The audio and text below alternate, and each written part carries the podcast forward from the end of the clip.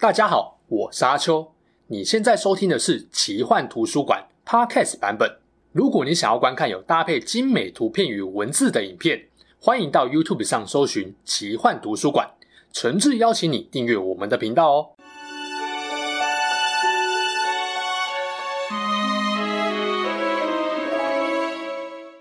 Hello，大家好，我是阿秋，来聊聊神秘奇幻的主题故事。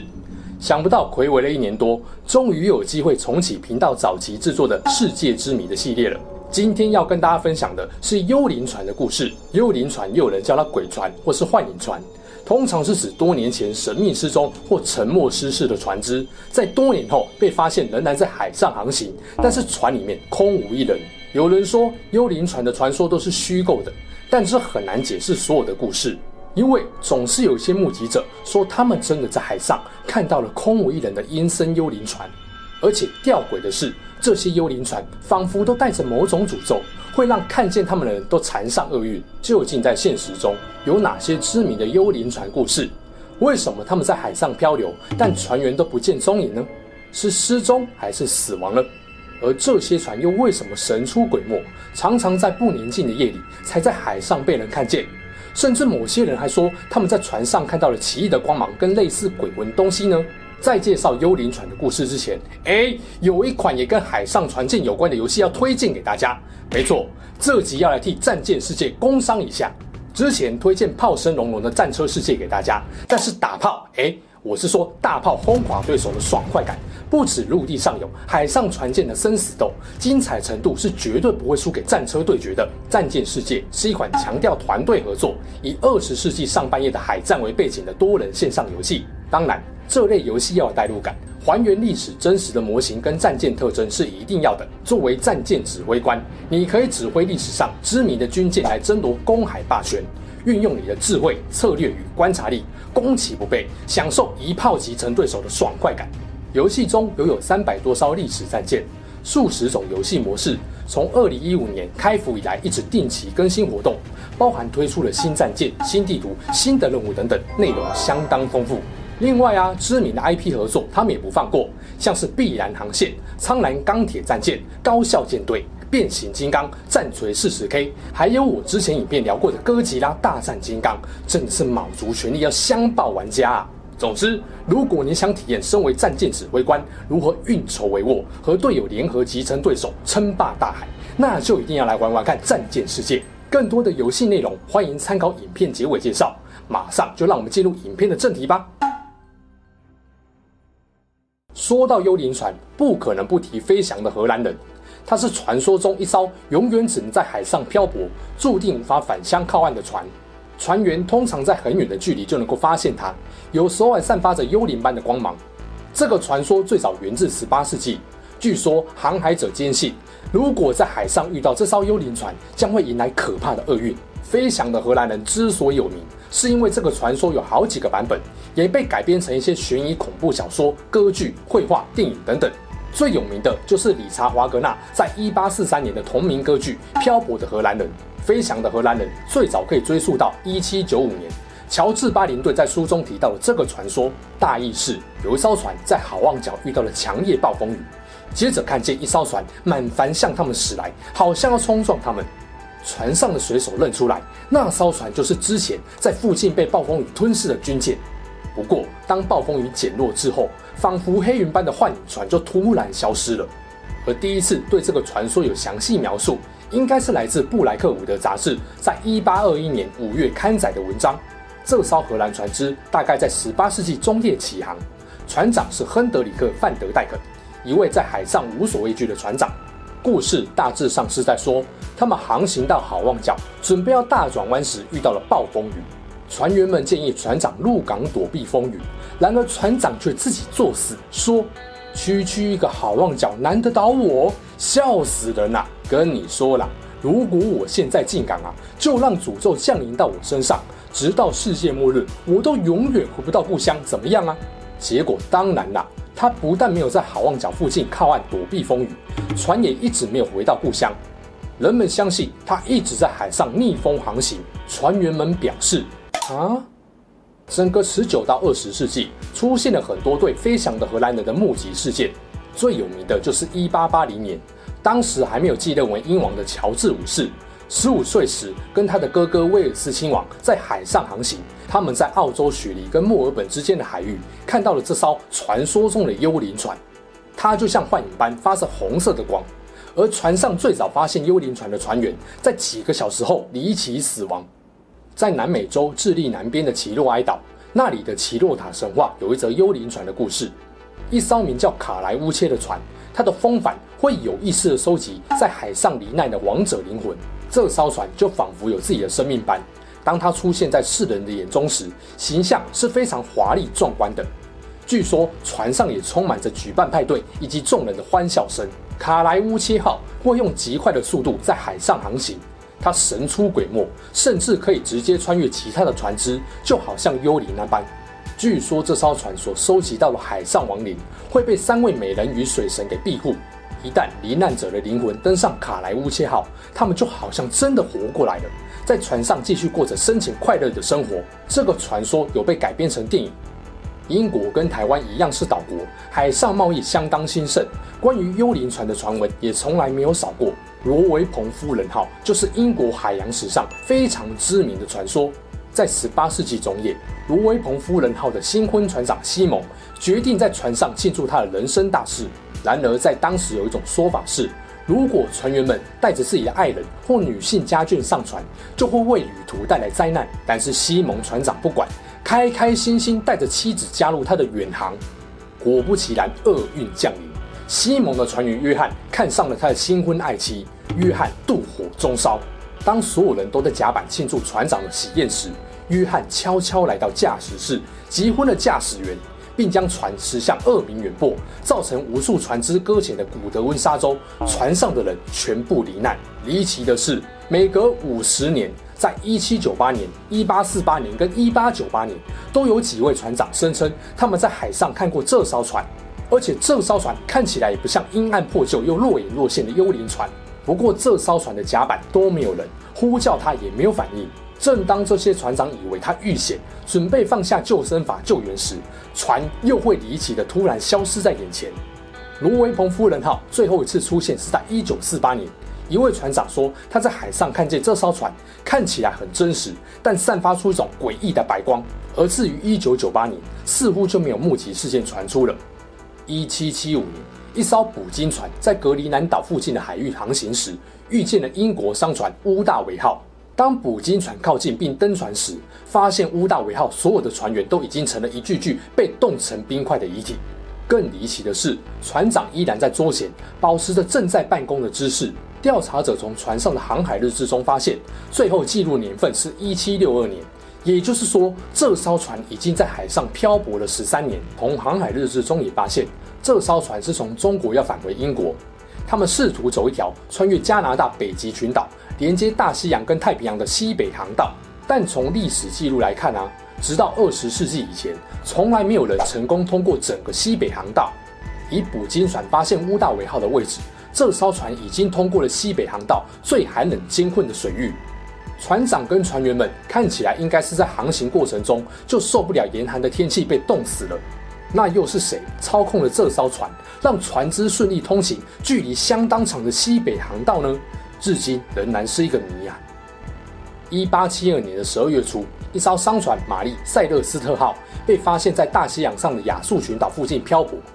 舵手回报船长，玛丽塞勒斯特号的移动路径似乎有点飘忽不定。好像船上面没有人在驾驶一样。他们靠近登船后，发现船上基本上没有任何遭到破坏或打斗的痕迹，船帆看起来还很新，船舱储存的粮食跟运载的一千五百桶酒也没有被劫掠过的迹象，初步排除是海盗侵略的可能性。然而奇怪的是，船上大部分的文件，包含航海日志、船长笔记，还有船长的导航仪器，所有船员以及救生筏都不见了。到底是什么样的情况，会让船长、船员舍弃商船上的一切物品，只带着一堆文件跟导航仪器，就搭着救生筏弃船而去呢？玛丽塞勒斯特号的故事也被知名的英国小说家亚瑟·柯南道尔在1884年改编成短篇悬疑小说。1906年，一艘美籍蒸汽客轮瓦伦西亚号在温哥华岛附近发生了沉船事故。这艘船在当时被恶劣的天候环境影响，不幸触礁，船身开始进水。虽然船员引导了一百多名乘客登上救生艇，但是这艘船最终沉没了，而大部分的船员跟乘客都罹难了，仅有三十七人幸存下来。大约在五个月后，有渔民声称，在轮船触礁附近的洞穴中，发现了一艘载有八具白骨的救生艇。在这件事情之后，就不时有路过此处的水手或渔民说，他们会在附近海面上看到有漂浮的人形幽灵，伸手要抓住什么东西似的。二十七年后的一九三三年，有水手报告说，他们在海上看到了二十七年前已经沉没的瓦伦西亚号。诡异的是，这艘船就好像幽灵般。尾随在他们船只后方，直到他们靠近岸边，幽灵船才退开消失。目击者还声称，他们看见这艘船的周遭还有好几艘救生艇跟在旁边，但是这些救生艇上面同样没有半个活人。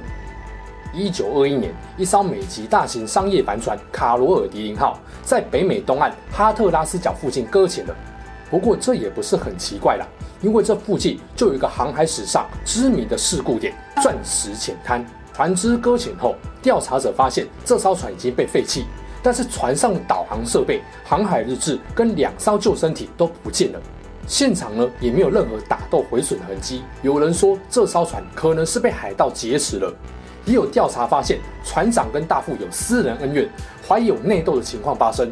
不过这些说法都不是很合理。后来大家比较采信的说法是。这艘船因为行经百慕达三角洲海域，遭到了超自然力量的袭击，导致船员们弃船逃生。至于船长跟船员们流落何方，是不是穿越时空来到了不同年代，至今依然没有答案。贝奇莫号这艘货轮从二十世纪初期就开始在加拿大北部运送毛皮制品，然而一九三一年，它在阿拉斯加海域附近被浮冰困住，还遭遇了暴风雪的侵袭，船只的母公司不得已下令船员弃船。大家都认为这艘船在受创之下，不久后应该就会慢慢沉没。然而，在一九三一到一九六九至三十八年期间，一直有人在不同时间点发现它依然漂浮在阿拉斯加西北部的海域，就好像有一股莫名的力量支撑着贝奇莫号在海上飘荡。期间多年来，有不少水手或附近的爱斯基摩人试图想登上这艘船一探究竟，但只要一靠近，天后就会恶劣起来。又或者是会突然找不到某些关键的调查或打捞器具，让登船的计划都宣告失败。一九六九年后，再也没有人看到贝奇莫号。有些人说他已经沉没，但今天还是有人相信他仍在同一片海域上，并试图要寻找他的踪迹。棉兰号事件发生在一九四七年，两名美国船员在行经马来西亚附近的马六甲海峡时，收到了河属东印度的棉兰号发出的求救信号。有一封求救信，信上的字迹潦草混乱，甚至某个地方还出现了“我死了”的字样，推断船员的精神状况极差，生命迹象也已经很薄弱。美籍船只很快赶到现场进行救援，棉兰号的船体没有任何损伤，但是他们发现船上的所有人跟动物都死了，死者全都面目狰狞，四肢呈现了不自然的奇特姿势，感觉在死前受到了极大的折磨跟惊吓。然而奇怪的是，他们的身上几乎都没有明显的伤痕。救援者试图将棉兰号托运至港口，离奇的是，在靠近港口之前，船却突然爆炸沉没了。主流的说法是认为棉兰号可能非法走私硝酸甘油以及其他的非法毒剂，但因为没有适当的安全措施，导致有毒气体挥发到空气中，让所有生物死亡。也有人认为是超自然力量才让船上的生物都以古怪的姿势神情死去。只是现在不少人都认为棉兰号只是一个都市传说，因为根据调查，历史上从来没有一艘名叫棉兰号的船。而二零一九年的游戏《黑象级棉兰号》就是启发自这个事件。一九五五年，一艘名叫乔伊塔号的渔船在南太平洋发出求救讯号。当时除了船员，还有二十五名乘客，正要前往澳洲东北部海域的托克劳群岛。附近船舰收到求救讯号后，很快展开大规模的空中搜救。但奇怪的是，并没有在发出求救讯号的附近找到这艘船。五个礼拜后，一艘商船在乔伊塔号发出求救讯号地点的六百英里外，发现了这艘渔船，船体受损严重。进一步调查后发现，船上的无线电系统被关掉。甲板上还发现了医疗用品跟蓝血的绷带，但是船上的船员、乘客、货物、救生筏全都消失不见了。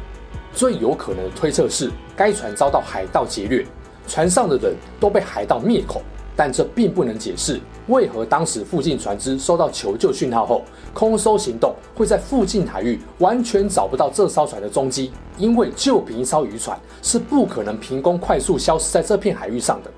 所以也有人认为，这并不是单纯的海盗劫掠，而是被海上幽灵或其他超自然力量给袭击了。几个知名的幽灵船故事介绍完了之后，再来聊一下幽灵船在大众文化的演变跟发展。这边的大众文化主要指的是 ACG，包含日本动画、漫画，还有电子游戏，当然还有一些恐怖悬疑类的小说跟影视作品都算。毕竟大家对于幽灵船的印象，最早应该都是来自这些被视觉化或图像化后的作品。听完前面几个幽灵船故事，你会发现，所谓的幽灵船在现实生活中很不幽灵，对吧？它、说穿了就是在海上漂泊，上面又没有活人的废弃船只嘛。那为什么海上的无人废弃船会渐渐成为大家口中毛骨悚然的鬼船或幽灵船呢？原因就在于这中间结合了人类对于神秘未知事物的好奇与想象力。对人类来说，占地球大约百分之七十一的海洋。到现在还有很多人类不知道的事物，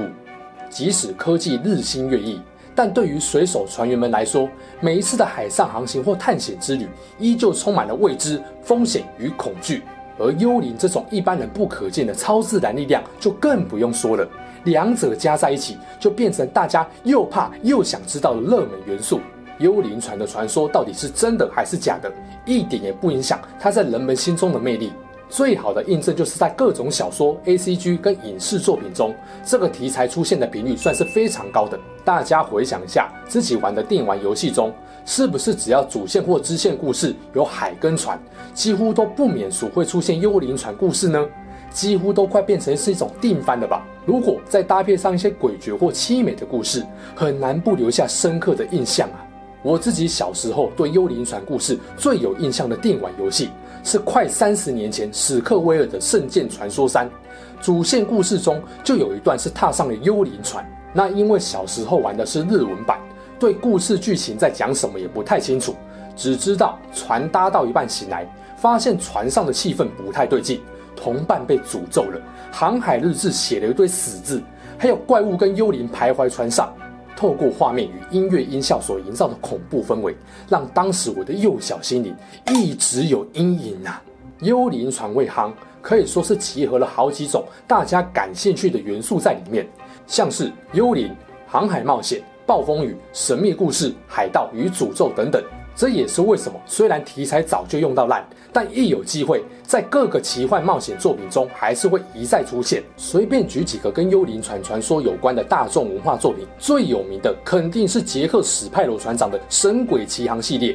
基本上，幽灵船吸金的重要元素，他都包了。杰克的黑珍珠号就不说了，深海阎王那艘幽冥飞船，就是以前面提到飞翔的荷兰人号为原型。可以说，就是让幽灵船传说被发扬光大的经典作品。但是讲到这边，我也不得不骂一下华纳兄弟影业，你们还我强尼戴普啊干！不得不提的还有二零零二年的电影《吓破胆》。这部电影开头，船上乘客船长被粗钢丝一分为二的画面太吓人了。当然，灵异鬼怪、诅咒、悬案的元素，这部片都有，是把海盗要素剔除掉的经典作品。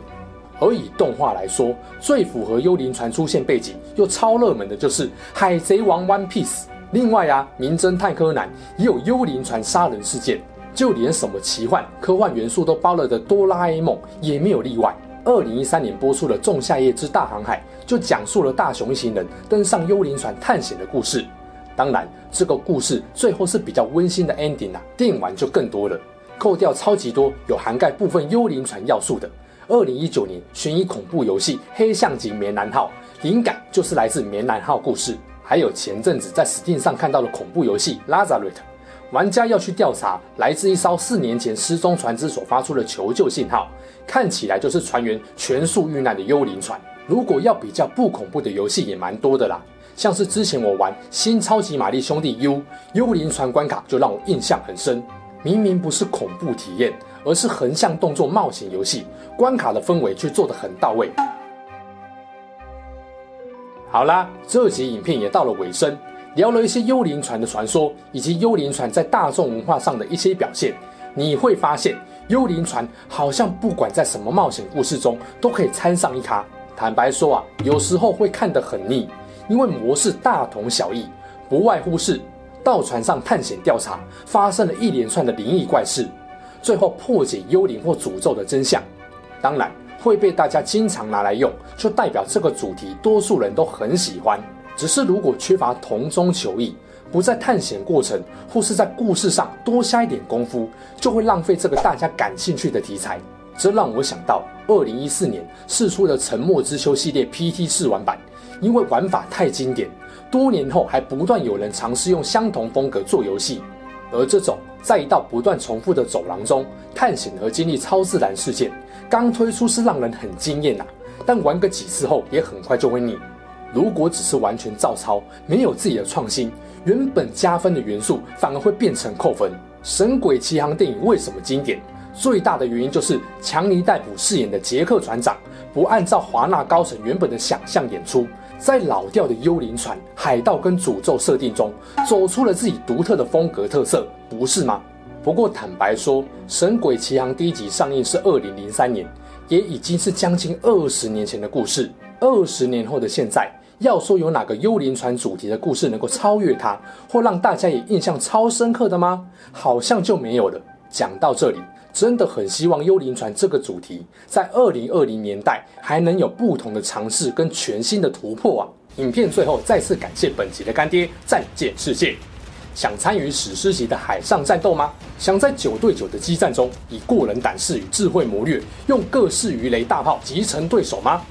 现在就是写下属于你这位传奇指挥官叱咤海上风云的时候了！赶快透过影片资讯栏网址下载战舰世界啦！游戏中你可以指挥历史上的知名战舰，像是来自德国、苏联、美国、日本、英国、法国等国家地区的驱逐舰、巡洋舰、主力舰以及航空母舰。除了前面四种舰体，这次十一月改版了，还新增了潜水艇，让你可以一言不合就潜入水中攻击敌人。这将会改变游戏的玩法，玩家可以构思的战略深度大大增加。而当你购买军舰的同时，也能够雇佣舰船指挥官。甚至还能用资源交换的方式雇佣强大的独特指挥官，让他们学习各种技能。当然，指挥官会进化，战舰也会进化。你可以进行各种研究、升级、强化，并安装战舰的各式配备，克制化属于自己的游戏风格，帮助你在海上作战时更加无坚不摧、不战不胜。不过讲那么多，还是得拿出一些诚意来嘛。现在只要通过资讯栏的网址注册游戏，并输入画面上的折扣码，就能够免费获得七天加值账号、二十个猎人迷彩以及三艘 Premier 战舰哦！现在就赶快下载游玩战舰世界，实际感受看看潜水艇参战后的新玩法吧！